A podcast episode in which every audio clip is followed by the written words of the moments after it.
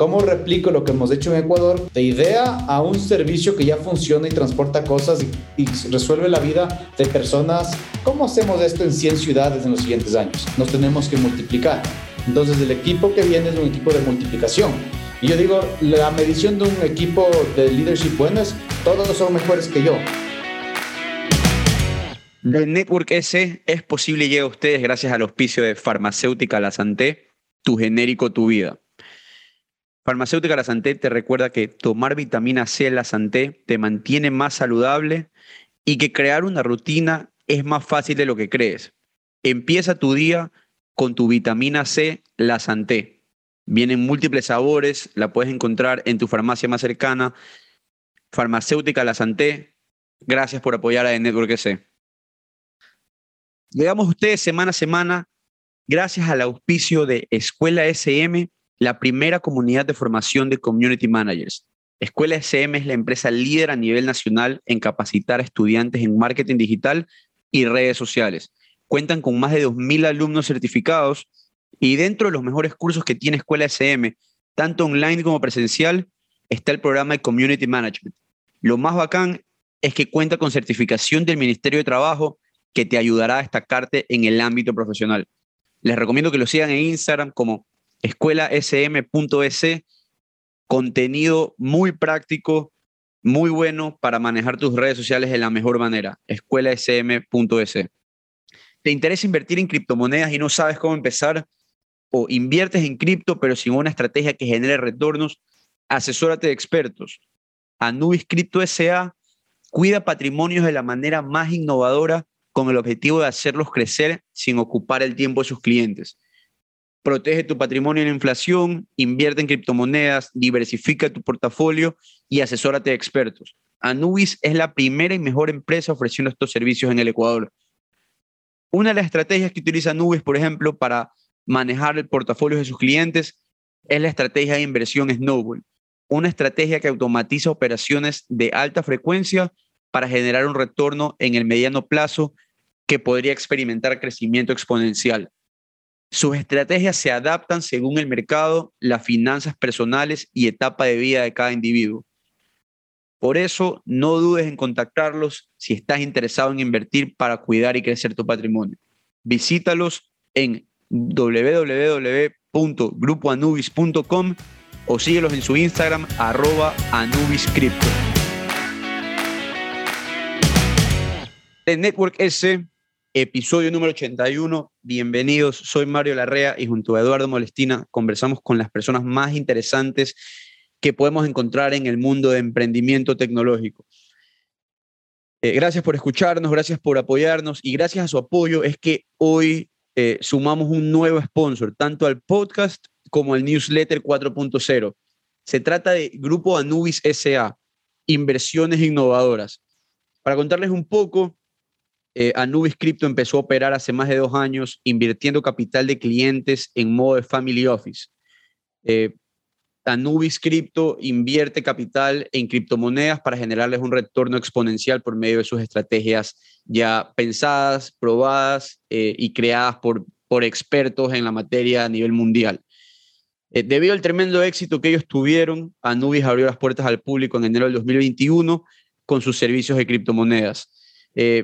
Ellos nos dicen, tenemos mucha experiencia tratando con criptomonedas y hemos generado retornos notables con éxito en el pasado.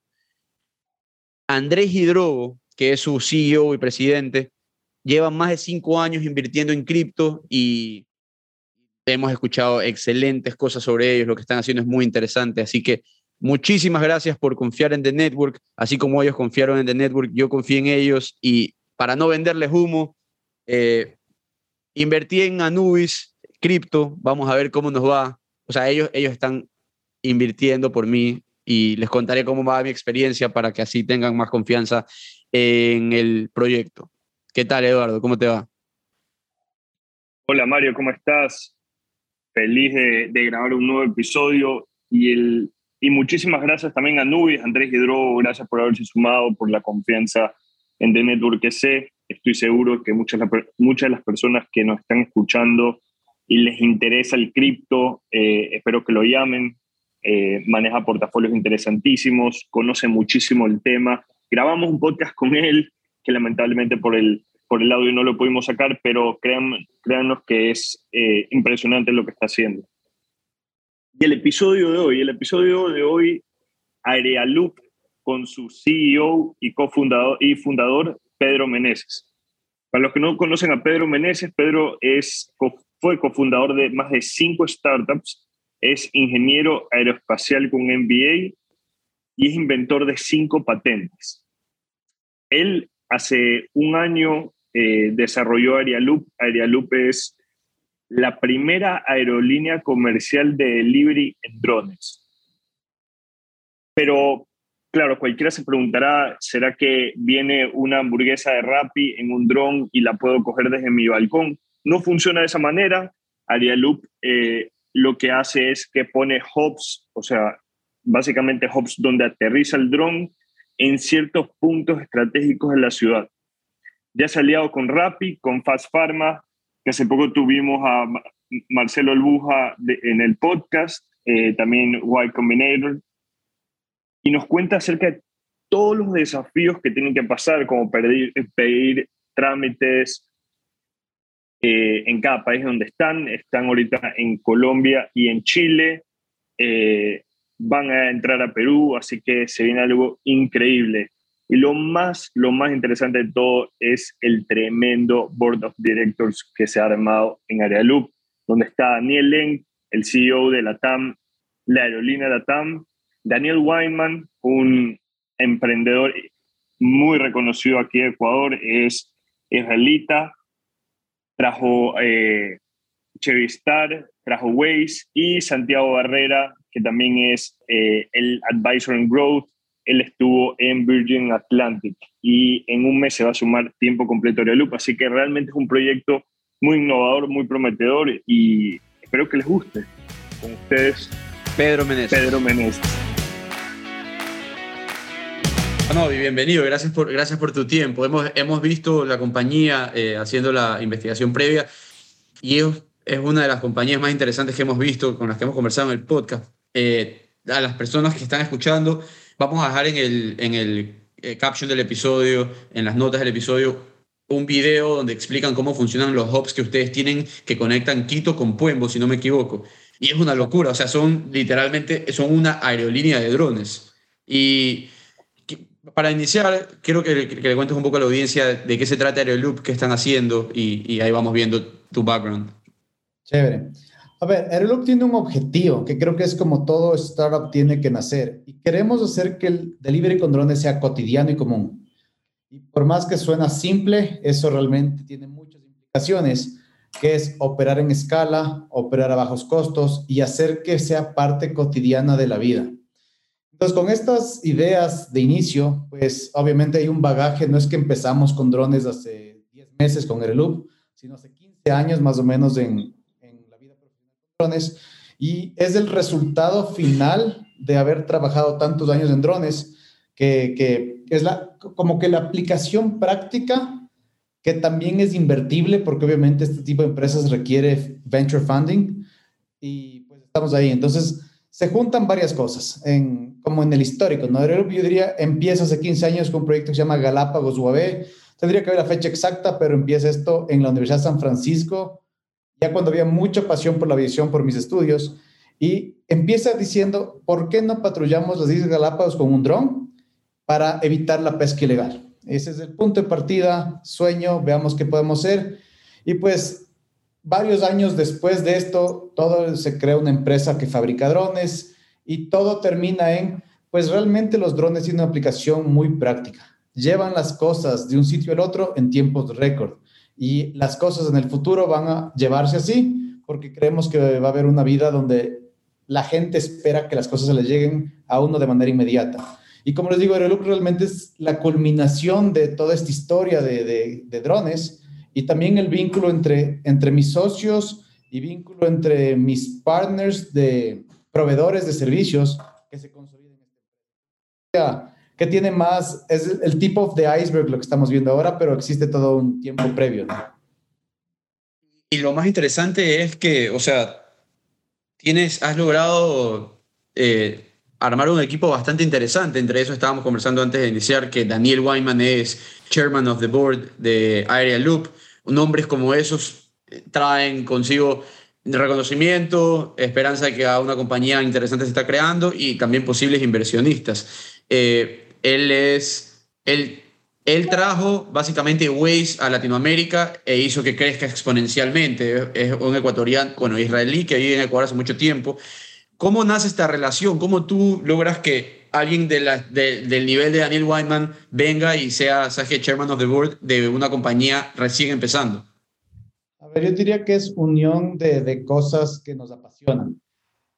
Esto empieza por Endeavor. Estábamos en, con una empresa previa que se llama Latitude Aerospace Solutions, fabricante de drones, cursando Scale Up Endeavor, que es un proyecto de aceleración. Y justo Daniel era el mentor de pitches. Y es chistoso porque así fue, así fue Loop. Empezó siendo un pitch de esta empresa que fabrica drones y el último pitch fue el pitch de lo que se convertiría en, en empresa de delivery con drones. Daniel es muy, o sea, y esto hablamos de un periodo de, de dos semanas, ¿no? O sea, de la transformación. Daniel fue mi mentor en ese entonces en el pitch, explícitamente. Y claro, las correcciones son fuimos una vez, ya nos reunimos con él, yo le dije, sabía del bagaje de Daniel, él les comento, él trajo no solo Waze a Latinoamérica, sino en su entonces, trajo lo que es la aviación de Israel a Ecuador hace muchos años, tenía un, tiene un bagaje de, de, la aviación, una pasión por la aviación, y pues resulta que sumas uno más uno, ¿no? O sea, este, este proyecto de ingenieros aeroespaciales que van a hacer delivery con drones y una persona que le apasiona la aviación, y en ese entonces yo le dije, Daniel, me encantaría tener una reunión contigo de este proyecto, y pues él lo que abrió es una reunión, en ese entonces nunca hablamos de, de board o de nada, solo sabía que le gustaba. Y yo creo que lo que vio Daniel es el espíritu emprendedor y el bagaje emprendedor, porque Aeroloop es después de algunas empresas que yo he creado, fundado, algunas vendido, otras les ha ido mal, pero se juntaron esas cosas y después, después de varias reuniones, porque Daniel es una persona súper ocupada, encontró él y encontré yo que era un equipo, obviamente Daniel a nivel de mentor, de guía, pero con un equipo que podía sacar esto adelante. Y de ahí nace esta relación de, de board eh, con Aeroloop muy, muy joven y, creo que ha sido una parte fundamental, como decías, en reputación de la empresa inicial, porque si Daniel cree y se mete como chairman de board, es porque él vio que esto tenía futuro, siendo un experto en detectar futuro en las empresas, porque yo diría, Daniel, lo que más tiene es este olfato de qué persona y qué idea se suman para hacer un futuro interesante. Y pues bueno, varios meses más tarde, Daniel es instrumental en nuestras decisiones estratégicas y ya con empresa fundada, pues ha sido una pieza, una parte fundamental de todo esto. Totalmente. Nosotros, bueno, íbamos a tener un podcast con Daniel, esperamos tenerlo en un futuro. Eh, aquí a un, eh, ¿cómo que se llama? bueno, voy a contar un poco. Eh. Daniel también fue el creador de la tecnología de Chevistar, algo súper interesante aquí. Eh, y eh, bueno, pues tenerlo en el, en el, Board of Directors debe ser algo increíble. Antes de, ir a tu background, que me encantaría que sea el siguiente tema, es cuéntame, ¿por qué es tan importante para un emprendedor tener un mentor y que ese mentor, o sea, cómo escoger al mejor mentor para tu compañía? En este caso, Daniel, por su conocimiento en el tema de movilidad, eh, definitivamente fue el mejor, pero hay muchas, muchos emprendedores ahorita que no necesariamente saben hacia dónde apuntar o qué mentor buscar. ¿Qué, recomiendas en ese caso? primero, más que solo un mentor técnico, que si bien creo que es importante, hacer una empresa, hacer un emprendimiento es todo un proceso baja. Y alguien que lo haya pasado es muy diferente leer un libro de emprendimiento dar una opinión sobre un emprendimiento, sobre un libro que leíste y tener una persona como en mi caso Daniel que lo ha vivido arriba, abajo, un lado del otro. Entonces ya hay esa empatía en cuanto a saber el sufrimiento que va a ser hacer una empresa. Entonces, claro, en nuestro caso yo creo que fue una combinación de que claramente Daniel cumplía todos los requisitos de un experto en llevar empresas Latinoamérica al mundo, que creo que ese es su bagaje, o sea, Chevistar, Location World eh, y Waze. Entonces, claramente tienes alguien que ya sabe de cómo haces el scale up, pero también una afinidad personal, que eso también ha sido clave, porque claro, mucho de esto es conversaciones personales también de lo duro o lo fácil, lo bonito, lo difícil que es hacer empresa. Y creo que tienen que sumarse esas dos cosas. Alguien que te aporta mucho a la escala que vas a hacer. Eh, Reloop es el primer emprendimiento que realmente yo creo que en escala va a ser un, digamos, un unicornio, o sea, o al menos hacia allá apuntamos.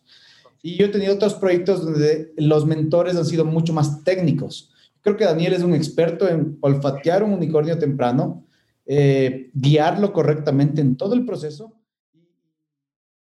recordarnos siempre las prioridades, porque como él tiene muchas otras ocupaciones, realmente su trabajo es, a ver, esto es lo importante. Recuerdas en que esto es la visión estratégica.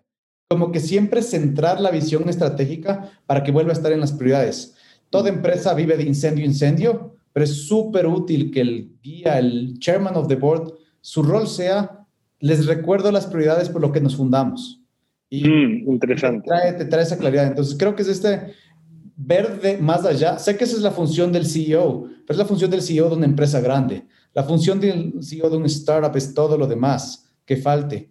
Y con eso a veces pierdes perspectiva de la, del big picture. Y eso ha sido Daniel, y te diría que es el punto principal que Daniel siempre nos ha reenfocado y que nos ha mantenido en un curso. Es rocoso y con curvas, pero siempre en la misma dirección.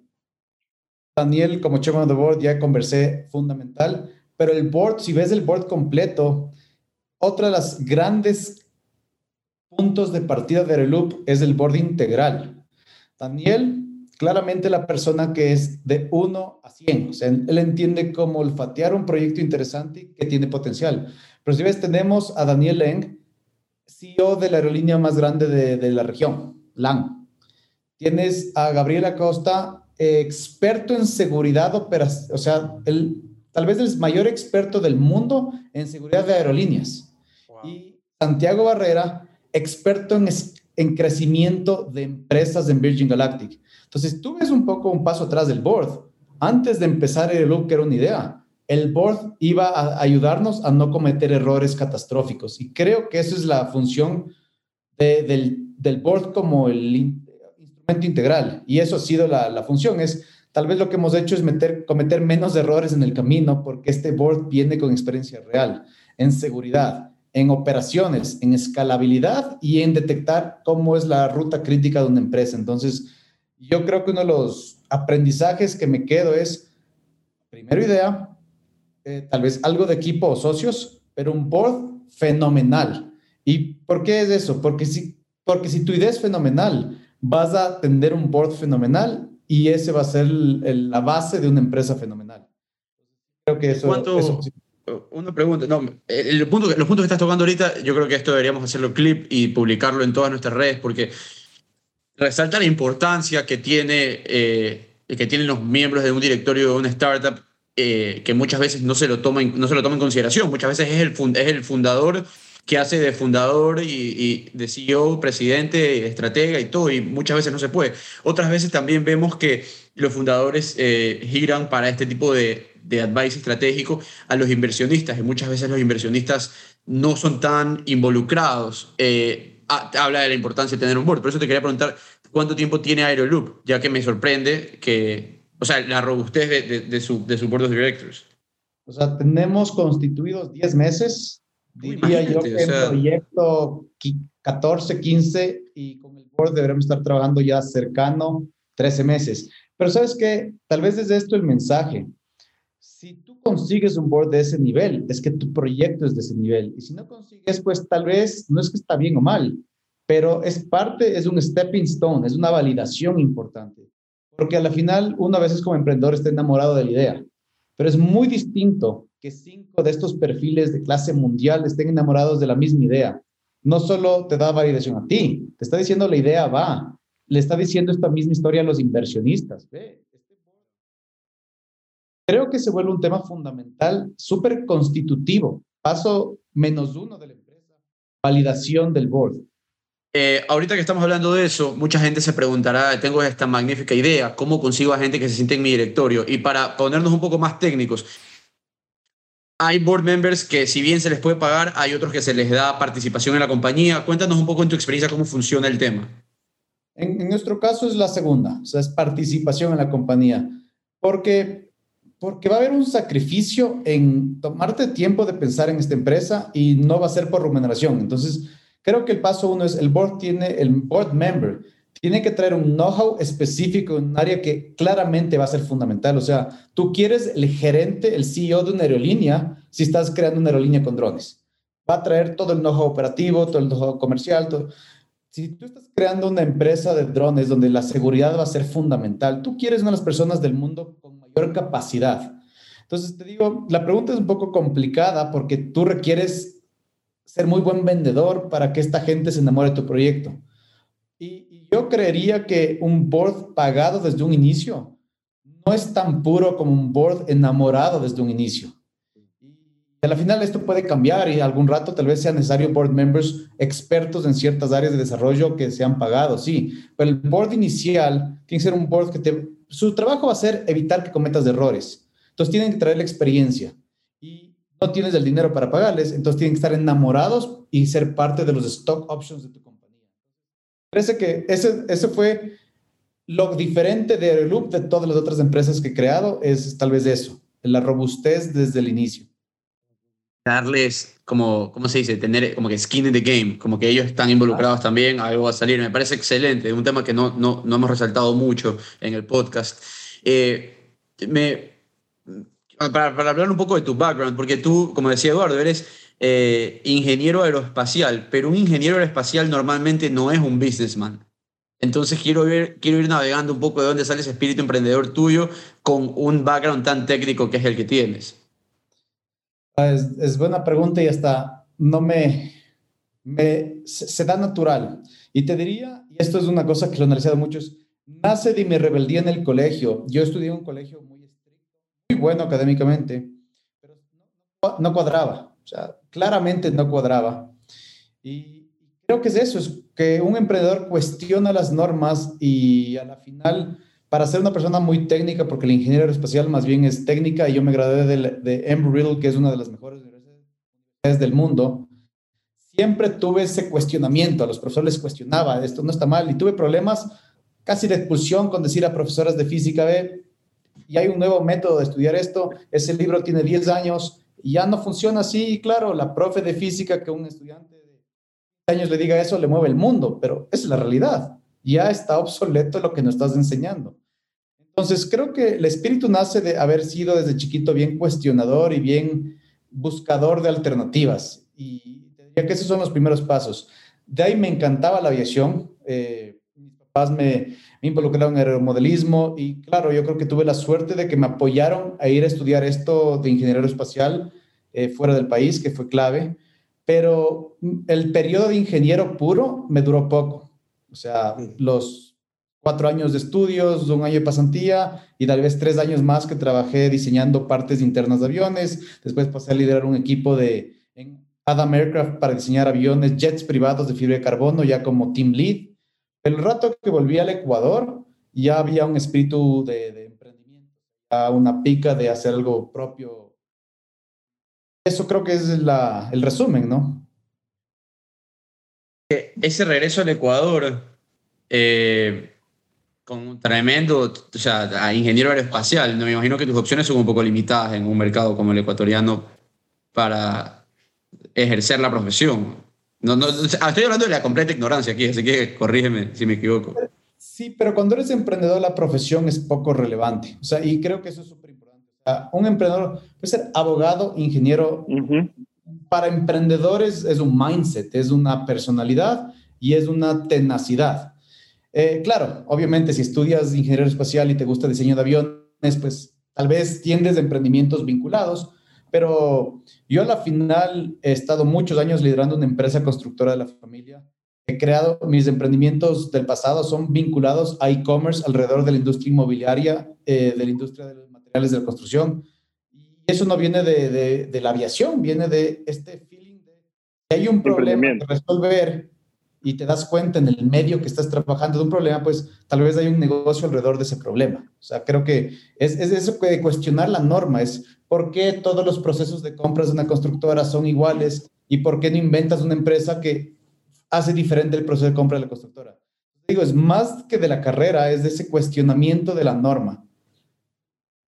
Totalmente de acuerdo. Ahí lo tenemos como ejemplo a Juan Daniel Nebel, que es abogado y ahorita está liderando una, una empresa bastante exitosa en temas de delivery. Eh, Pedro, entremos un poquito a Aerialoop. Eh, ¿Cómo inicia Aeroloop? O sea, ¿cuál fue el primer paso de Aeroloop? Ustedes comenzaron a, a arrendar eh, drones, lo fabrican, lo fabrican eh, in-house. Yo vi las fotos y son unos drones espectaculares. Eh, cuéntanos un poco acerca de eso hoy.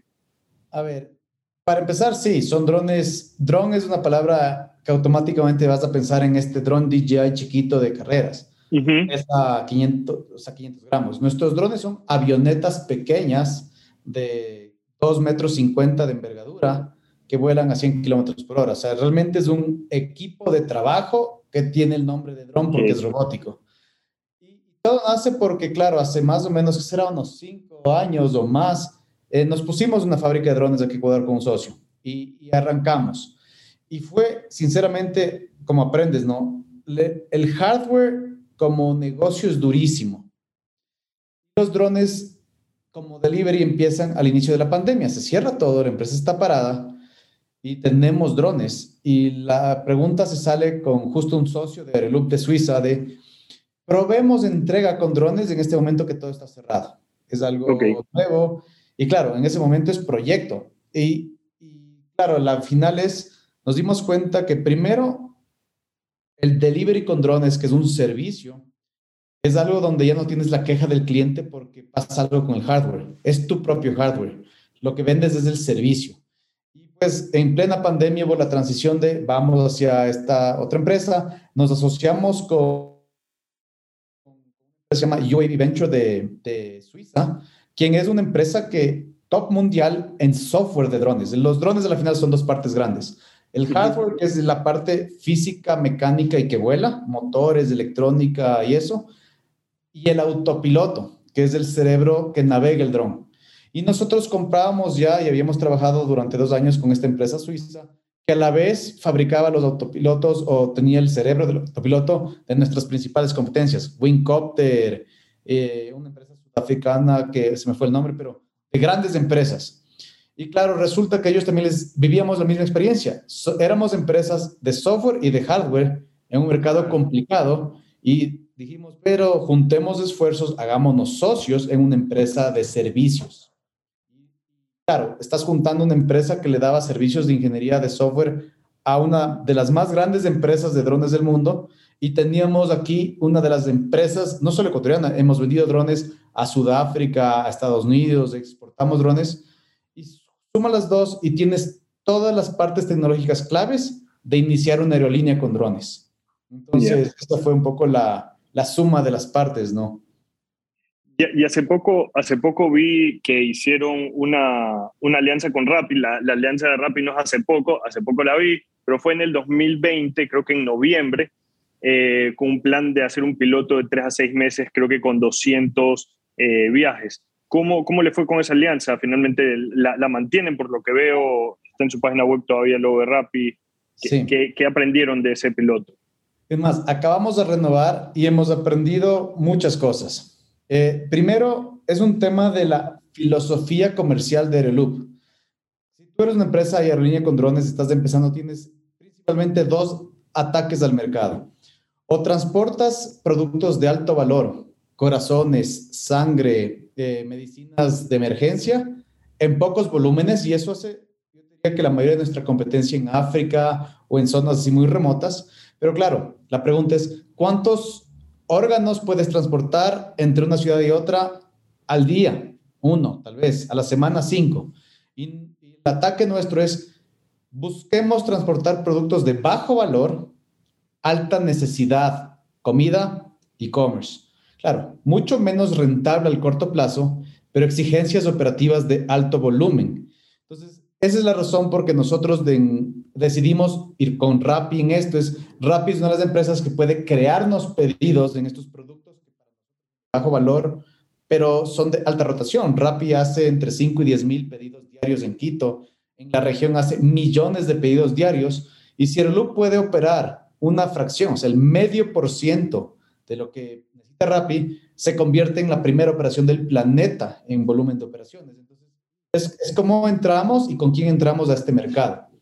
Y, y, justamente es una de las razones que está en por qué hemos crecido tanto operativamente, es, pues nuestras exigencias operativas son altas, transportamos hamburguesas y ceviches y pizzas todo el tiempo, pero operamos 300 veces semanales en nuestras semanas.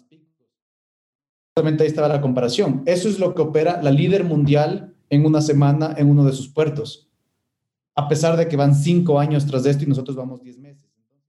Al final, nuestro ataque al mercado nos ha traído exigencias operativas que nos ha hecho convertirnos en una aerolínea con los problemas que lidera una aerolínea. Y esto es un tema súper puntual. Hay un montón de empresas que están empezando y hay un factor fundamental que se llama el Beyond Line of Sight. Nosotros operamos fuera de línea de vista, o sea, nuestros drones son robots, van de un punto al otro y el operador está supervisando la operación, pero no está volando el dron. Y eso existe en dos empresas en Estados Unidos, Google y Amazon, para que vean la escala. Entonces, el tipo de operación que tenemos, también a pesar de que es en escala, tiene muy pocos permisos en el mundo. Interesante porque hay tantos startups de drones y claro, lo que te das cuenta es que nosotros por nuestro approach hemos tenido los problemas que van a tener ellos cuando sean operaciones grandes. Si hubiéramos empezado llevando dos veces a la semana corazones a, o sangre o una medicina urgente hacia Puembo, estaríamos volando dos veces a la semana. Y, y, y bien, pero no tendríamos la exigencia de 300 vuelos donde tienes que pensar en cómo operas eso, cómo vuelas eso, cómo mantienes los aviones a la frecuencia necesaria para operar eso. Entonces, como que tuvimos los problemas de aerolínea grande siendo chiquitos. Y hacemos una pausa a esta conversación para escuchar de La Santé tu genérico, tu vida. De vitamina C, yo sí sé, yo sí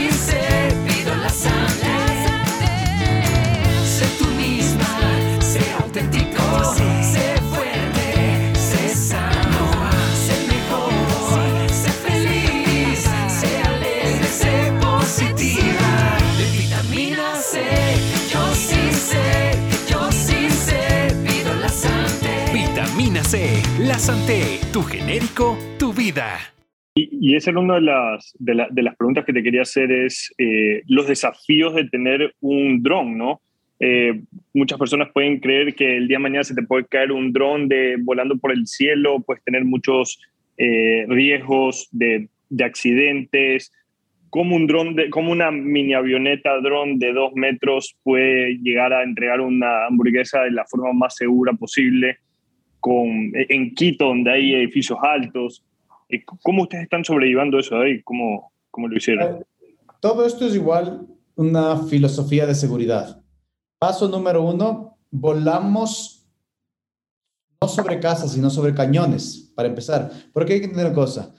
La seguridad es el factor número uno en una operación de libre con drones. Entonces, nuestras primeras rutas son de borde de ciudad a suburbio. Y en el intermedio, vamos curvando para volar siempre sobre bordes de quebrada. Eso ha logrado dar un servicio funcional de muy poco riesgo. Muy por aparte, el equipo como tal, nuestros drones tienen ya miles de miles de vuelos. Entonces, cada vez vamos aprendiendo y nuestros sistemas tienen, cada vuelo, o sea, como decía, el autopiloto es un robot. Cada vuelo grabamos millones de puntos de data, de información del viento, de la vibración, de los motores, del consumo, del voltaje, de todo. Entonces, estamos ya alimentando algoritmos de inteligencia artificial que nos ayuda a predecir problemas en un dron antes de que ocurra un problema. Esto solo ocurre porque operamos en una escala alta y si volaríamos dos veces a la semana, todavía ni siquiera sabremos porque no tendríamos los datos. Correcto. Tercero, nuestros drones se llaman VTOL, Vertical Takeoff and Landing. Significa que son drones que despegan como helicóptero. Tienen cuatro motores de despegue vertical, pero su vuelo horizontal es sustentado por, por alas. Eso significa que tú en vuelo tienes cuatro niveles de seguridad. Si te falla el ala del avión porque tengas un, un accidente con un pájaro o alguna falla así, puedes prender un cuadrimotor que está a la vez en el avión. Si te falla el cuadrimotor, tenemos un paracaídas diseño propio embebido. En el peor de los casos, la fabricación de los drones son de Spumaflex, aunque no lo crean, son drones de Spumaflex Mm. que no te golpea y te causa accidentes. Entonces, todo el diseño del, de la operación, del dron y del tipo de ruta es para maximizar o para minimizar un riesgo a personas en tierra. Y creo que lo hemos logrado muy bien porque en todo este tiempo hemos tenido pequeños incidentes al inicio y al fin donde somos expertos, pero no tenemos ni una sola vez un problema en ruta y eso es un récord bien interesante. Eh, Eso, eso acláranos un poco lo de los puertos, porque ah, yo cuando sabía, o sea, no, sabe, no, sé, no, no sé nada de esto, lo, lo único que sé es lo que he investigado para esta entrevista, y yo, yo, yo me imaginaba cuando escuchaba que Amazon va a hacer repar- reparticiones con drones y todo el tema, yo decía, ya, pero ¿cómo el dron le va a entregar el paquete a la persona? O sea, que yo salgo de mi casa y, y cojo el paquete, o cómo Claro. funciona, pero en realidad es mucho más que eso. Ustedes, ustedes se conectan con aplicaciones como Rappi, y, ha- y hacen una parte del trayecto. Cuéntanos cómo funciona eh, ese tema. A ver, la misma analogía que les dije, volar en alto volumen productos de poco valor o viceversa, pasa en esa decisión de hacer la ruta, nosotros llamamos la milla intermedia. Hay, hay varias empresas que te están diciendo, algún día los drones van a llegar a tu casa. Esas empresas estarán diciendo lo mismo los siguientes 10 años. No solo por la tecnología, sino por el riesgo operativo de acercarse a tu casa donde va a haber un perro, va a haber un niño, moverá la antena, habrá una nueva pancarta y las cosas cambian. Nuestra ruta es ciudad-suburbio, o sea, juntamos suburbios de las ciudades para que tengan la oferta que tiene el centro de la ciudad. Y hacemos la última milla terrestre por seguridad. Y nosotros sí vamos a migrar cada vez más cerca al usuario final, pero imagínate lo que pasa en Estados Unidos, Amazon Lockers más que llego a tu jardín. A futuro el loop te va a dejar en, el- en la entrada de tu urbanización o en un puerto de llegada dentro de tu urbanización donde hay lockers. Tú caminarás 50 metros y tendrás cosas desde Quito hasta tu urbanización en Puembo en 7 minutos. Pero no queremos atacar la, lo que se llama última milla, porque esa última milla presenta no solo riesgos tecnológicos, sino riesgos de riesgos reales a seguridad exponenciales. Y ese es el Mm. resultado. Todas las empresas personalmente que están metidos en eso, yo creo que están oblofiando, o sea, literalmente muestran videos bonitos de un piloto ahí atrás de, las cámaras escondido aterrizando en el jardín. O son Google y Amazon y van 10 años en esto y todavía no llegan a, hacer un proyecto. Nosotros nos hemos dedicado a hacer esta milla intermedia y esta milla intermedia tiene mucha demanda porque una ciudad como Puembo o en, en Perú que estamos arrancando operaciones próximamente en un- una ciudad como Punta Hermosa, imagínate cuánto puede pedir Punta Hermosa, que es del sur de Lima, lo que tienes en Miraflores. Este trayecto es altamente traficado y nosotros hacemos la ruta terrestre al final con igual con bicicletas o motos de la última milla. Entonces terminamos llegando a las manos del cliente final. Llegó un tiempo récord porque el tiempo del dron es el que te corta de la hora y media a siete minutos y la última milla llega a tu casa. Entonces hemos resuelto la misma necesidad, pero con un approach mucho más seguro. Y este es tal vez el factor importante. La seguridad tiene que ser el factor más importante para la conversión a la cotidianidad del servicio con drones. Porque el rato que haya un accidente, un incidente que salga en las noticias, va a ser un impacto negativo en los proyectos. Y esa es una filosofía. O sea, al final nosotros hemos puesto la seguridad por sobre todo las cosas y creo que como hemos hecho, como expliqué, fabricación del dron, tipo de ruta, approach al cliente final y todo, safety record en operación es nítido. Ahí está la diferencia. ¿no? Ahora, mm, totalmente de acuerdo. Y me, me nace una pregunta, porque ahorita me dejas ya claro, eh, claro, cualquier persona que ve estos videos de Amazon piensan que un poco más y están en el doceavo piso de su edificio, abren la ventana, está el dron esperando, cogen la hamburguesa y sales. Y no funciona de esa manera por los motivos que tocas decir. Pero mi siguiente pregunta es el tema de la escalabilidad ¿no? de la empresa, porque a- a- al menos que todas las urbanizaciones o cada manzana, o cada cierto espacio comiencen a crear estos espacios donde el dron puede aterrizar, ¿cómo ustedes, Arialup, podría, o sea, van a crecer o tienen los planes de crecimiento para darle servicio a todo un país, digamos? A ver, no solo todo un país. Yo creo que nuestro, Toda la región. nuestro, nuestro pipeline estará todas, a ver, no serán miles de rutas que serían a urbanizaciones. El primer approach va a ser más o menos decenas de rutas por ciudad, porque imagínate solo la topografía y la tipología de, Latinoamérica. Quito tienes Puembo, tienes Cumbayá, Tumbaco, Valle de los Chillos. Cuatro rutas, son más machachi. Solo juntando eso, imagínate que nosotros lo que hacemos es que Puembo comercialmente en cuanto a acceso a comida, e-commerce y todo, está en la Carolina. O sea, lo que hacemos es que Puembo físicamente está en Puembo y comercialmente está en la Carolina. Entonces, a la final ahí está el negocio grande. La última milla puede ser terrestre y no le cambia nada al cliente. Es más, en Quito tú no esperas que te llegue un dron, te llega un Rappi.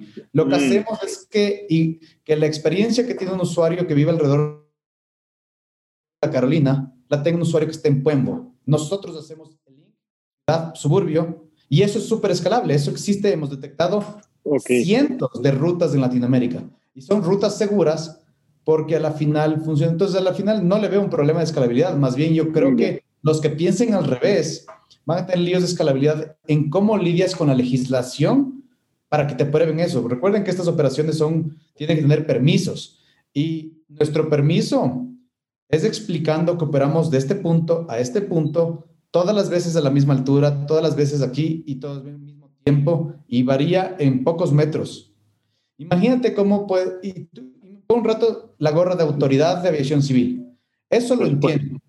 Les puedo decir a la aviación civil comercial, los aviones, los helicópteros, que existe esta franja, se llama un NOTAM. Notifica al resto de la aviación que esta franja operan drones. Ladrones, ok. Eso lo puedes regular, eso lo puedes comunicar. Imagínate que tienes que decirles es de todo lado, a todo lado, por todo lado, pero en drones. Es Claro, totalmente. de regular. Entonces yo creo que nuestro ataque también, nuestro approach al mercado y nuestra propuesta a los reguladores es una propuesta controlable para ellos, regulable para ellos y por eso es escalable.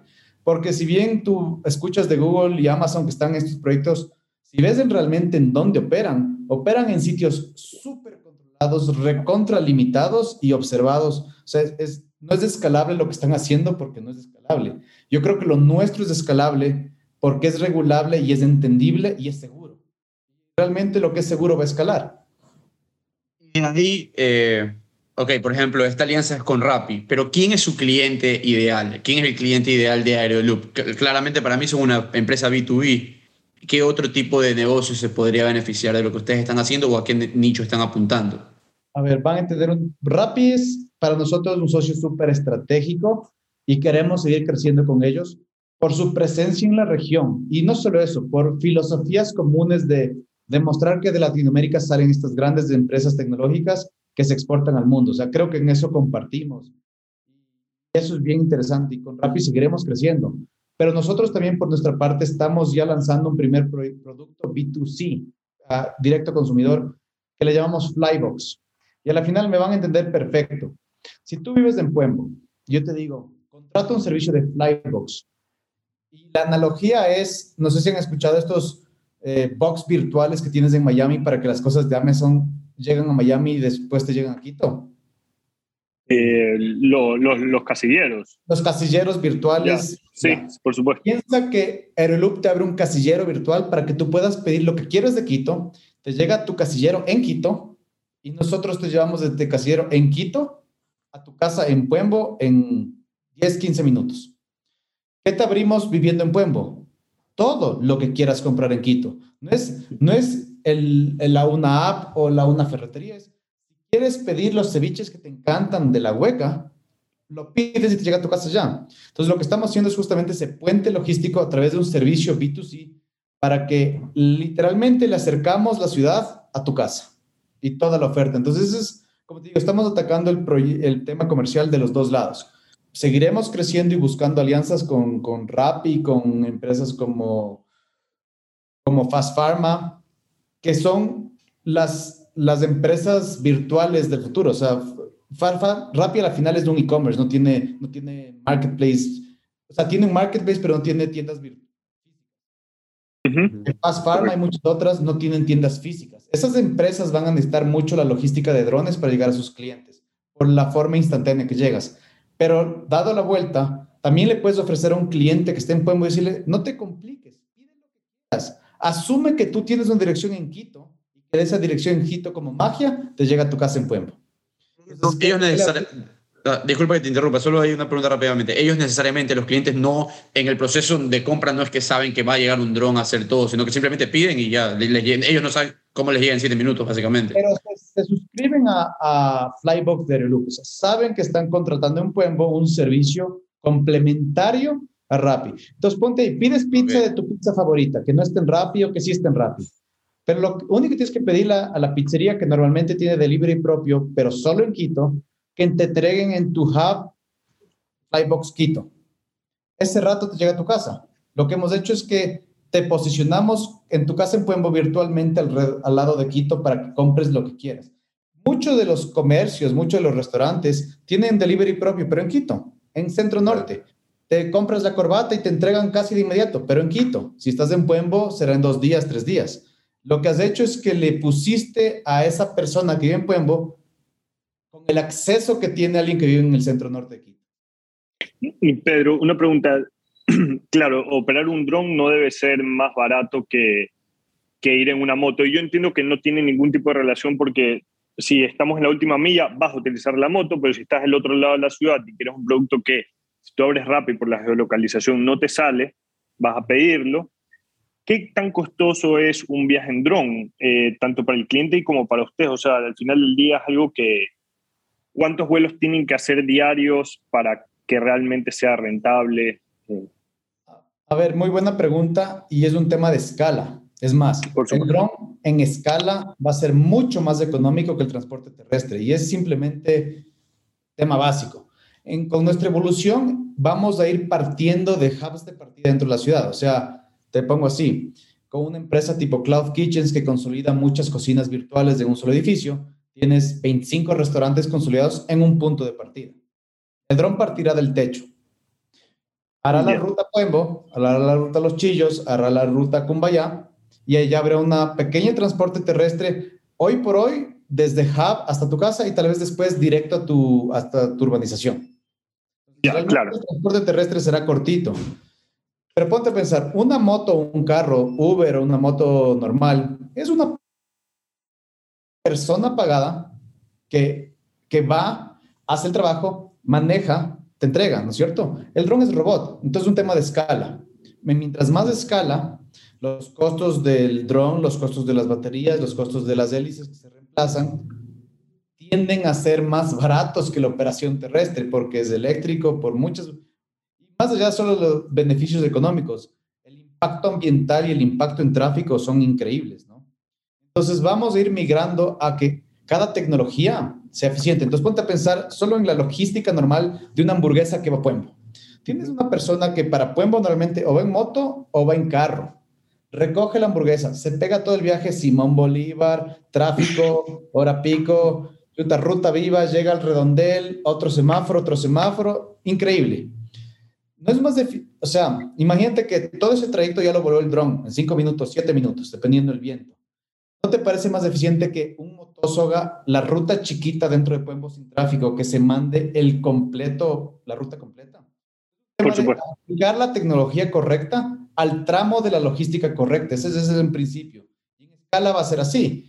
Tal vez la ruta final sea caminando de tu casa al, al hub de tu urbanización o seguirá siendo terrestre un, un joven en bicicleta en la zona, pero no tiene sentido que esa persona venga desde Quito para dejarte en tu casa. Solo hace un dron mucho más eficientemente. Cuando todo esto sumas y escales, el proceso logístico es más eficiente que el terrestre actual.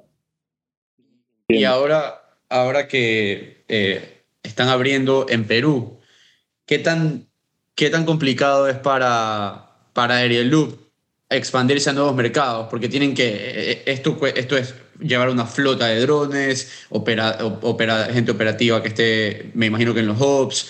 Eh, ¿Cómo les está yendo con esa experiencia? Permisos, etcétera, regulaciones. A ver, el punto difícil son lo, lo último, permisos y regulaciones. Para nosotros y para todos. Nuestra ventaja es que hemos operado a una escala que ya nuestra empresa tiene procedimientos, procesos, de mantenimiento, cada cuánto tiempo reemplazas un motor, bla, bla. Entonces, el tema operativo lo tenemos súper organizado. Y recuerden, los drones en sí se operan solos, el, el, las personas supervisan la operación. Entonces, lo que está pasando ahorita es que estamos en varios países, no solo Perú, Perú, Colombia, estamos arrancando en Chile, estamos ya pidiendo permisos, porque los permisos suelen meses más o menos de, logras. desde ese punto de vista ya la expansión es entre comillas sencillas. Producimos aquí los hubs móviles, o sea, de Ecuador sale la fabricación de un hub móvil y va vía terrestre por último, porque viene armado de toda la tecnología. Lleva dos drones, todos los sistemas de comunicación, los sistemas de, de, de el sitio, la computadora para la, el operador y todo. Se va de aquí a Medellín, se van dos hubs, montas en los dos puntos, estamos operando la ruta, porque la ruta la planificaste desde el Ecuador, la ruta tienes puntos. Al final, más bien la exportación es sencilla una vez que tienes el permiso de la ruta y el convenio con Rappi, porque sale de Ecuador dos drones con hubs, con todo montado, se ubican, se parquean, se anclan, se conectan y desde ese día tienes ya una ruta abierta como un, entre los dos puntos con drones que al final son robots, entonces tú no estás enseñándole cómo pilotear esa ruta a una persona, la persona está ahí para recibir el drone, ver que esté todo en orden, hacer el cambio de, de cualquier componente que haga falta, revisar, pero la ruta es robótica, entonces eso es de nuevo nuestra obligación de operar en la escala que operamos normalmente nos ha hecho una empresa de procesos. Y el ser una empresa de procesos le hace fácil exportar. Y eso es un tema muy importante. Como noticia, eh, bueno, ya la di en los primeros pitches, varios de los board members, pero el principal, eh, Santiago Barrera, que, que está en Virgin y ha sido desde director de finanzas a director de crecimiento. Desde enero, Santiago Barrera se junta a tiempo completo como CEO en Aeroloop. Gorra es cómo replico lo que hemos hecho en Ecuador, que yo digo es del 0 al 1, de idea a un servicio que ya funciona y transporta cosas y, y resuelve la vida de personas de un suburbio. ¿Cómo hacemos esto en 100 ciudades en los siguientes años? Esa es su expertise, literalmente él decide que el turismo espacial es una industria más pequeña que la de transporte de drones y viene con nosotros tiempo completo desde en tres semanas eh, una persona de ese perfil. O sea, alguien que yo decía, wow, esto es crack, él nos dé unas dos horas al mes como director. y él dice, no, este es mi proyecto de vida y salgo de, de esta empresa porque creo que esto va a ser aún más grande. Entonces, viene esa etapa. Eh, y es, el pensamiento es bien macro, pero en este año, digamos, pasamos de idea a tenemos un producto, es una operación fija, recurrente, que junta una ciudad con suburbio y le permite adquirir y comprar las cosas como que estuviera cerca de la ciudad. ¿Qué viene ahora? Nos tenemos que multiplicar. Entonces, el equipo que viene es un equipo de multiplicación. Y yo digo, la medición de un equipo de leadership bueno es, todos son mejores que yo. O sea, Santiago es mucho mejor que yo en lo que va a hacer. Y Andreas, que es el suizo que se juntó ya a tiempo completo como CTO, es mucho mejor que yo. Entonces, cuando tienes un equipo como gerente y todos los que te rodean son mejor que tú, estás armando una compañía espectacular. Increíble. Una vez alguien, alguien me dio un consejo de, y me dijo, nunca es bueno ser el más inteligente de la sal, del, del cuarto, o sea, de, de, la reunión. Pero es increíble, pues, porque te juntas con todas estas mentes maestras. Y qué buen voto de confianza el hecho de que esté saliendo una de las compañías más valiosas del mundo y, y esté llegando, o sea, esté entrando en Aeroloop. Eh, creo que te escuché mal, no sé, ¿él va a entrar como CEO o como... O, CEO, gerente. CEO, ah, como gerente de operaciones. Sí, tal vez mi única ventaja yeah, okay. como CEO es que yo tengo la, o sea, mi know es diverso. No soy malo en lo comercial, soy bastante bueno en lo técnico, entiendo de drones, entonces como que el trabajo del CEO al principio es hacer que las cosas pasen. Es más, le llaman, la descripción más interesante que yo he tenido en CEO es The Rainmaker. No tienes puesto, yeah. tienes que hacer que venga lluvia, que venga algo de cero. Todos los demás tienen que crecer, tienen que vender, tienen que saber, tienes que hacer que llueva. Y, y de donde sea, y que sea la magia que es.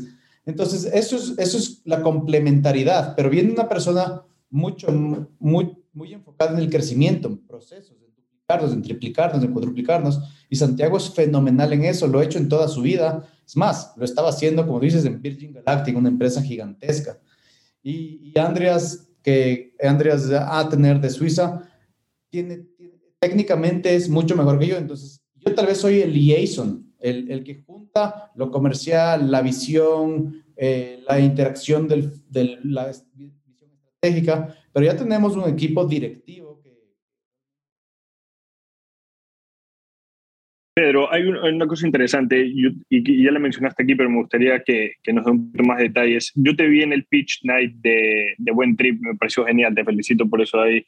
Eh, tú comentabas que Aerialoop se va a convertir, hoy en día es la tercera, la tercera empresa de drones que más viajes hace. Tú sacaste un indicador semanal, ajá, pero que eventualmente ibas a ser la número uno en viajes semanales. Corrígeme si estoy eh, equivocado, si no, cuéntame un poco acerca de eso, cuántos viajes están haciendo semanalmente, cómo mides, cuáles son tus principales competidores. A ver, la, la, la suma es, es bastante sencilla. El líder ahorita en drones se llama Zipline, opera en África, está empezando en ciertos proyectos remotos en Norteamérica. ¿verdad? Transportan y, y- tuvieron un approach al mercado increíble. En África, que había una limitación de vías, abrieron estas vías aéreas para medicina de emergencia entre ciudades y pueblos remotos. Es imposible que tengan stock de medicina de alto costo o de sangre o de, o de órganos. Y peor, Repartido. ni siquiera tenías una vía para que la ambulancia lleve de emergencia entre una ciudad y otra. Entonces, Zipline creó una infraestructura de delivery, pero Zipline lleva, y estos son los números que hago el cálculo para mi pitch, van seis años operando, están en cinco ciudades diferentes y cumplieron después de seis años y en estas cinco ciudades 200 mil entregas. Y eso lo hicieron, y esto es súper interesante, para publicar su levantamiento de capital de 275 millones a una valoración de dos- de 2.7 billones de dólares. Es triple unicornio. Entonces, claro, yo saqué el número fácil, ellos operan 300 vuelos semanales en cada lugar. Y no es increíble que Aeroloop, que tenemos 10 meses operando, operamos 300 vuelos semanales en Quito, Puembo. O sea, ese- Wow. esa es la analogía. Y es una empresa que, por más que nosotros hemos crecido en valoración y estamos en una ronda abierta, yo creo que se presenta una oportunidad de inversión súper interesante para, aún mejor que para los inversionistas, más segura que los inversionistas sí. Porque claro, ya tenemos esta operación. Hemos igualado operativamente a la líder mundial en uno de sus puertos, donde más operan. Pero ellos valen 110 veces más que nosotros el día de hoy. ¿Qué pasa si en este año les, les igualamos o les pasamos en capacidad operativa? Porque llevamos pizzas, hamburguesas y Coca-Colas. Les igualamos en capacidad operativa y nos volvemos una empresa así de robusta. Entonces, la suma, o sea, el, el pitch que yo le hago al inversionista es, tienes, si, si, nos va bien, yo creo que estamos en buen camino de igualarles o superarles y volvernos la mayor operación, pues 110 veces es bastante dinero para multiplicar una inversión. Claro, sí, sí. Eh, ve- vemos que, eh, ahorita que ahorita que estamos hablando un poco de, de lo de, de la inversión, vemos que levantaron un millón y un poco más de dólares para su Series Seed. Eh, ¿qué, qué expectativas tienen para la próxima ronda? ¿Qué tipo de inversionista estás buscando? Eh, cuéntanos un poco más o menos ahí tu tesis. A ver, este año vamos a hacer dos series, la PREA y la A. La PREA tiene una función. Vamos con la PREA a igualar, este es el objetivo macro, ¿no? Vamos a igualar operativamente, vamos a multiplicar por cuatro o cinco nuestra operación actual. ¿Cómo? Haciendo lo mismo que ya hacemos en tres hubs remotos y la operación de 300 le vamos a pasar a 600 en cada una. Eso está en nuestro pipeline, tenemos la tecnología, eh, les cuento, la tecnología es un poco precision landing y cosas de aterrizaje ya totalmente automatizados donde el operador duplica la capacidad de operación. Duplicándonos en Ecuador, abriendo Perú, abriendo Colombia, eh, realmente multiplicamos por dos y después por tres y estamos al nivel de Zipline. El, es, para eso necesitamos alrededor de 2 millones. Eso, es- eso está mapeado y esa es la clave. La serie A, que es la primera serie valorada de la empresa, es para pasar de ser la líder mundial en volumen operativo y extendernos a nivel regional, ya masivamente. Entonces tenemos, esas son las dos etapas y, lo, y realmente los dos milestones claros que tenemos detectados en nuestro crecimiento. Lo que decía desde el punto de vista del inversionista, los que invirtieron con nosotros en la serie Seed, era una idea, ¿no? Era creer en el board, creer en el equipo, pero ahora lo que tenemos es un producto, y el producto es un- una capacidad de operar 300 vuelos semanales entre una ciudad y otra. Transportar en eso lo que quiera la gente del suburbio. El reto es pasar de esta operación, duplicarla en capacidad local y multiplicarnos a dos países más, Perú y Colombia. Pero es un bet más seguro desde el punto de vista del inversionista porque ya partes de un producto que funciona, que de por sí es un éxito, y lo que estamos proponiendo es que con, con personas del nivel de Santiago, de Andreas, que vamos a multiplicarnos por tres. Es mucho más creíble porque ya no es de 0 a 1, este es, ya es del 1 al 1.2, pero el 0 a 1 es el, el, el increíble. Ahorita es multiplicarnos lo que ya hemos hecho. Entonces, si me entiendes, desde el punto de vista del inversionista, entra a decir, le creo que puede multiplicar lo que ya hizo, pero ya Claro. no tienes que creerle, es, ya, ya no son palabras, es una realidad. Y eso me parece que es, por eso creo que es un chévere punto de inversión en Erelu, porque, porque hay un producto que, claro, nosotros estamos acostumbrados, pero es un producto increíble. Tenemos una empresa que tiene la capacidad de transportar 300 frecuencias semanales y juntar un suburbio y hacer que este suburbio tenga la capacidad adquisitiva y el acceso a los productos que tiene la ciudad que antes no tenía. Eso buscamos inversión para multiplicar eso. Entonces, bien, bien interesante. No, el pues. Eh, y, y es súper- No, lo que, lo, que yo estaba pensando es que se puede decir que la industria de, de los drones para vuelos comerciales eh, está en etapa temprana. ¿Qué, ¿Qué te dicen, por ejemplo, los miembros de tus directorios que, que manejan aerolíneas eh, comerciales? ¿A dónde, ¿Hacia dónde va la industria? En esta etapa que está la industria comparado con la industria aeronáutica, ¿hacia, hacia dónde va la industria de los drones a nivel mundial? ¿Qué están viendo? Buena pregunta y es bien incierto, pero este es un, un sentimiento del board en general es, en los próximos años los drones van a volverse cotidianos. Y este es un tema de qué empresas tienen las capacidades operativas que se convierten en la casta de, o sea, te quiero explicar, si tú eres un nuevo país, quieres que entre la empresa que tiene 200 mil entregas en Ecuador y quiere entrar a Colombia, quieres que entre el proyecto. Entonces vuelve el liderar con números, liderar con cifras. El, tema del volumen, el tamaño del mercado, ni siquiera creo que debería estaría en discusión. Los drones cumplen una etapa logística fundamental, más eficiente, a menor costo y más rápido. Simplemente no escala el llevar terrestre en ciertas rutas. Entonces lo que te digo es, yo ya no, ya ni siquiera tengo un posicionamiento de mercado, sino es un tema de cómo vamos a ir abriendo, abriendo la legislación para que entre, se arme el rompecabezas logístico como debe darse. Hay rutas que lo va a hacer a pie, hay rutas que lo va a hacer en bicicleta, hay rutas que se van a hacer en dron, porque es la mejor forma. O sea, estás compitiendo en tiempo, en precios y en todas las dimensiones. Entonces, y, y la necesidad está aquí. Con decirles cifras que son interesantes, los 10 mil, yo creo que en Quito, de lo que hemos visto, es hay más o menos 30 mil pedidos diarios de delivery apps. Entre, hay meses más altos, meses más bajos. Son 30 mil. Muchos de esos se hacen con una logística ineficiente, porque los drones llenan esa logística.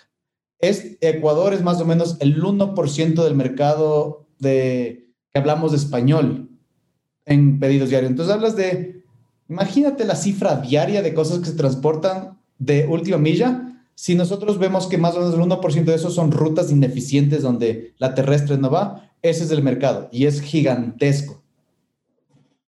Hay, una pregunta que, me parece interesante, es, todo se va mejorando, el proceso, el cerebro del dron, eh, con machine learning, con inteligencia artificial, pero no dejo de pensar en que sigue siendo un dron de dos metros para llevar una hamburguesa.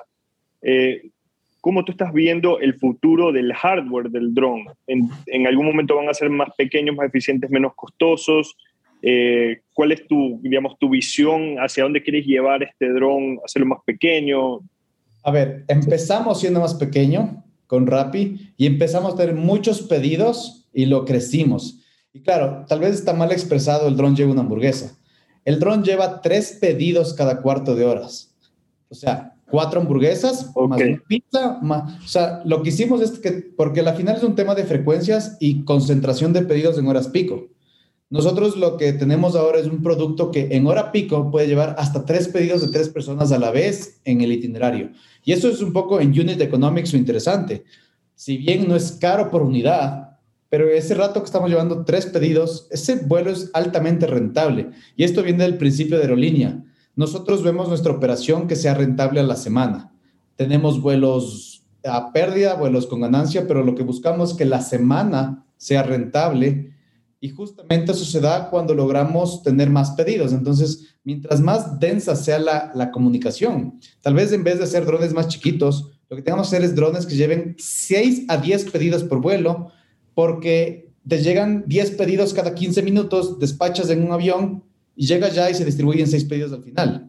Nosotros el puente logístico más bien es, ahorita es del tamaño óptimo para Puembo. Yo creo que no va a reducirse, va a crecerse. Interesante eso ahí. En algún momento va a tener espacio para una pizza, para un. ¿Cuándo, dentro. Qué ¿Cuándo- risa. Eh, ¿Cuándo vienes a Guayaquil? Bueno, no vienes, pero ¿cuándo vas a Guayaquil? ¿Cómo así? pues sí, eh, aquí nos estás dejando desatendidos, Pedro. No es desatendidos y teníamos varios proyectos en Guayaquil, lo tenemos que hacer de seguro, pero nosotros tenemos una gorra de, eh, somos una empresa inorgánica en crecimiento exponencial, requerimos fondos. Y es mucho más atractivo a un inversionista hablarle de tres mercados internacionales que de dos ciudades de un mismo país como Ecuador. Y puede sonar raro, yo creo que en Guayaquil también No hay suena. tre- unos cinco rutas ultra in- interesantes para drones, pero es el mensaje externo que tenemos que dar. Y la internacionalización es un mensaje más claro. Hace muchísimo sentido en realidad. Eh, claro, como la ¿Sabes gente... No, o sea, yo- como aquí nos han dicho, o sea, cuando tú dices, por ejemplo, que abriste México, tú, el dólar el- de la valoración de tu compañía sube automáticamente, por ejemplo. O sea, eh, hace mucho sentido. Y yo que hay hago- algo- ahí les decía el SID al A. Recuerden, el pre-seed es para demostrar que podemos volar la mayor operación del mundo en tres, en tres ciudades. Pero la ronda A es para justamente ir a Guayaquil y hacer tres rutas de ahí. Porque la ronda A es para encontrar todo espacio donde el dron sea más eficiente que el transporte terrestre llenarlo con un puente de drones. Y esos sí son. En, Quito tenemos cuatro claramente detectados. En Guayaquil las tenemos mapeados. Hay cinco. Pero claro, en Bogotá hay 10, en Ciudad de México hay 25. Entonces, a la final es un tema de nuestros pasos, ¿no? Demostrar 0 a 1, funciona, tienes un producto. Después demuestras que puedes hacerlo internacionalmente y después demuestras que puedes llenar todo huequito donde hay una necesidad. O sea, son, son solo la filosofía de, de levantamiento Y- de capital. Concuerdo, concuerdo contigo, concuerdo contigo. Es, es así. ah, El uso de fondos que, que tú destines de tu ronda para, tiene, que ir a un tiene que ir a un mercado donde realmente puedas crecer exponencialmente. Pues estás hablando de Guayaquil, donde tienes 2.5, 3 millones de personas versus una ciudad de México que, creo que tiene por lo menos unos 20 millones de personas solamente ahí. Eh, yo veo, y, aquí me disculparán, me estoy metiendo un poco en lo tuyo, pero pensando eh, en, en, digamos, por dónde también se podría crecer, me, estoy, me estoy, estoy viendo, digamos, do- dos chorreras. Seguramente has ido, ¿no? En, en Cuenca, ¿no? Siempre me he preguntado que dos chorreras está, no está tan cerca de ninguna ciudad, no está tan cerca de ningún su- supermercado. Seguramente le llegarán con los camiones los proveedores a dejárselos, pero sería interesante ver esas, esos lu- lugares lejanos que hacen compras recurrentes, restaurantes que están alejados de la ciudad, que, son, que tienen mucha rotación, comenzar a hacer compras por medio de drones. Como tú decías, no los pienso achicar, los pienso agrandar. Imagínate un dron mucho más grande que viene y te entrega las compras sin, sin necesidad de que tú tengas que salir a hacerla o sin necesidad de que todos tus proveedores vengan y lo hagan, ¿no? Puede ser hasta como un hub de proveedores, que dejas aquí todo un pedido grande y entregas un pedido semanal para, para un restaurante, para un hotel, los hoteles que están en la playa, eh, que no tienen ese acceso y tienen que estar viajando recurrentemente a los supermercados, eh, se vuelve un problema. Es que Increíble. Adelante. primero resuelves el tema operativo y eres robóticamente eficiente y las rutas son automáticas, tal vez después transportamos corazones en África. O sea, es que, es, es que siempre hay que, nuestra decisión es, al principio apostamos por estas rutas que nos han exigido volvernos una aerolínea con todos los procesos, con toda la tecnología, con todo el know-how de operar en escala. Pero eso no significa que después busquemos las rutas más rentables y ahí es donde vamos a hacer el revenue fuerte. Porque claro, de 4 dólares en 4 dólares, tenemos que volar mm, decenas de miles de vuelos. pero la empresa que vuela decenas de miles de vuelos y es marginalmente rentable, nuestro meta objetivo ahorita es que la ruta cubra sus costos operativos. No es que la empresa sea rentable, es que cada ruta sea cubierta sus costos operativos. Pero es porque nuestro approach de mercado nos ha llevado a, a transportar hamburguesas. Pero eso no significa que la empresa con mayor operación del mundo que esperamos ser, con las mejores números de operación, o sea, el track record nuestro tiene que ser impecable en ese volumen de operación. Eso no significa que después vayamos a buscar todos los transportes de oro, de corazones, de sangre y de medicinas que las otras están atendiendo en este momento, pero lo vamos a hacer con una capacidad operativa significativamente mejor. Y creo que eso es un poco interesante, ¿no? O sea, estamos retrasando el buscar estos clientes de alto revenue porque estamos exigiéndonos más allá de lo que eso nos exigiría. Buenísimo, porque ustedes están en la cancha, ustedes están en la cancha todo el día, o sea, están entrenando todo el día para, para ya Estamos cuando corriendo, obviamente es- entrenando, cayéndonos, sabiendo qué Correcto. píldora hay que pegarse para rendir un poco más, sabiendo cómo qué músculo se daña antes. Y a la final eso significa que después seamos excelentes corredores de carreras de especialidad. Pero ahorita estamos en la cancha todos los días. Eso es interesante y, y para las personas que todavía no se dan cuenta es la, cuando, tú, cuando tú hiciste, eh, te comparaste con Zipline, es tú tienes muchas más veces, X veces más la forma de iterar, la forma de mejorar, la forma de cambiar, la forma de buscar eficiencias porque haces muchos más pedidos. Entonces te equivocas más, mejoras más y al final del día terminas llegando donde estos... eh, Sí, Con Zipline no es hacemos más pedidos, pero en 10 meses les igualamos en capacidad operativa por ubicación. Eso es un récord. O sea, eso es, eh, claro, bueno, Lo que significa que cuando tengamos cinco operaciones vamos a operar más, pero claro, vamos a operar más y vamos a aprender. Digo, Zipline es una empresa fenomenal. O sea, yo creo que encontró un nicho, explotó el nicho y es la mejor en ese nicho. El argumento está en que si una empresa a los 10 meses les puede igualar en capacidad operativa y al segundo año le tiene que pasar, es una empresa que está aprendiendo otras cosas. Estamos aprendiendo a operar en alto volumen, alta escala. Y simplemente son aprendizajes diferentes que pueden llegar a oportunidades diferentes a futuro. Totalmente de acuerdo. Pedro, increíble lo que están haciendo Area Loop. Me he quedado, me he quedado como loco. Gracias a Dios tuvimos este podcast porque yo los he venido siguiendo desde hace, desde hace mucho tiempo. Yo sabía que, que Ernesto era inversionista en ustedes y siempre me he quedado con la intriga de cómo un dron me va a ir a dejar un pedido. Eh, habíamos visto la, la, la noticia con Rappi. Creo que este podcast me lo deja, me lo deja bastante claro. La visión que ustedes tienen es espectacular. Eh, y como siempre, pues le decimos a nuestros invitados, esperamos que tengan los mejores éxitos y que realmente vayan y toquen esa, esa campana como hoy día le hicieron en Nueva York. Así que eh, estamos aquí para ustedes. Eh, Muchísimas no. gracias por tu tiempo. Buenísimo, Sí, solo para cerrar buenísimo. con ese concepto es, el campanazo está ahí, las cosas más satisfactorias que tengo es, creo que en el equipo, pase lo que pase, ya fue una experiencia de vida Debe ser. lograr que esto ocurra. Porque más que la valoración, yo creo que al corto plazo es, estamos haciendo que la vida de personas en suburbios cambie radicalmente. Y, y claro, creo que el otro es un resultado de hacer esto bien, o sea, de impactar en la vida de gente, en aplicar tecnología nueva en, en problemas latentes.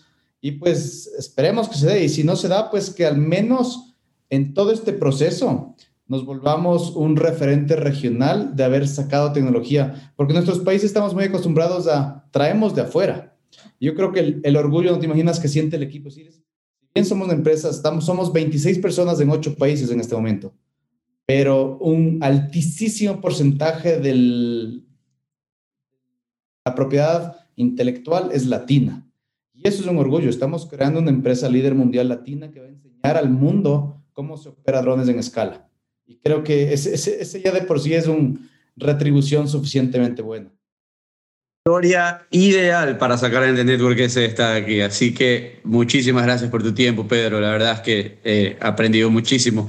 Y te voy a compartir eh, en el chat el link a nuestro newsletter semanal 4.0. Todas las semanas, el día miércoles, publicamos eh, las noticias más relevantes de, de tecnología y startups en Ecuador, eh, también regionalmente, pero bastante enfocados en lo que están haciendo empresas como, como la de ustedes, justamente, rondas de inversión, análisis de data, trabajos disponibles, tweets de la semana y mucho más. Así que te la dejo para que te suscribas y, y nos tengas en, en tu inbox cada semana. y- y si estás suscrito, si estás suscrito este mes de diciembre, te puedes ganar un año de Platzi ah, eh, sí. también este, este, este mes. Y el día miércoles en el newsletter tiene, porque tiene que salir el video de, de los hubs de, de Aeraloop. Así que Sí, seguro. sí, Digo, y yo solo me llevo y le sumo, porque este es un proyecto latino-ecuatoriano, a que nos ayuden a transmitir el mensaje que se Por sume a nosotros el mejor equipo profesional, el mejor talento del Ecuador, que se emocione con nosotros. Este proceso de ronda, que nos ayuden a correr la voz aquí y afuera, porque al final esa es, esa es la combinación. O sea, me ha encantado el formato de podcast porque, claro, eh, no es el pitch de cinco minutos. En cinco minutos dices lo que tienes que decir. Este es, este es profundo, es con- y, y- y llega al corazón del proyecto, al menos de, de la filosofía desde el punto de vista del emprendedor, y creo que eso cambia totalmente al tema, ¿no? Es, nosotros Total. tratamos de ir más allá del talking point. Porque el one pager todo el mundo se lo sabe de memoria. O sea, eh, hay que conocerte a ti, lo que tú estás pensando para ver a dónde va a llegar esto. Eh, y así que no, por mí encantado. Espero, esperamos hacerlo nuevamente ya cuando anuncies alguna ronda, conversar de lo que se viene. Eh, cuenta con nosotros. sí, cualquier cosa estamos aquí para ustedes.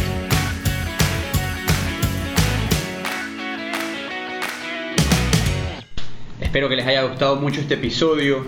Si quieren saber más sobre The Network, no se olviden visitarnos en www.thenetworks.com.